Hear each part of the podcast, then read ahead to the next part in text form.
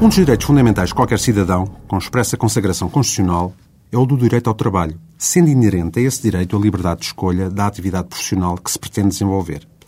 Esse direito pressupõe um consenso livre, esclarecido e voluntário, prestado pelo trabalhador ao empregador, bem como a justa retribuição dos serviços prestados.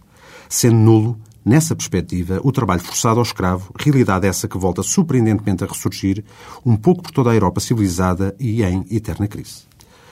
O contrato de trabalho, por outro lado, não pode incumbir um trabalhador de fazer cobranças musculadas e sanguinárias junto de devedores relapsos do empregador, nem obrigar outro a prostituir-se com vista à angariação de potenciais clientes, por tais atividades serem ilícitas e, por tal razão, insuscetíveis de constituir objeto desse ou de outros negócios jurídicos.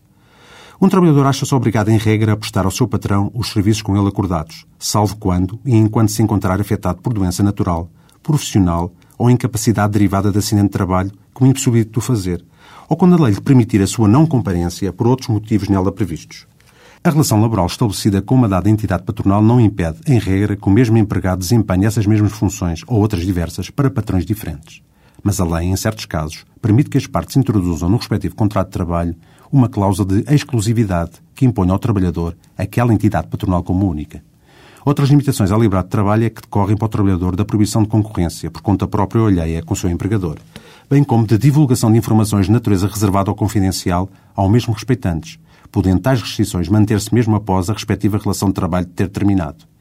Apesar da liberdade do trabalhador a impor termo sem restrições relevantes ao seu contrato de trabalho, a lei permite a celebração de um pacto de permanência que impõe ao empregado um período de tempo mínimo de prestação de serviço para o empregador. Iremos tratar de algumas destas limitações nas próximas rubricas da Voz do Direito da nossa responsabilidade. Até para a semana.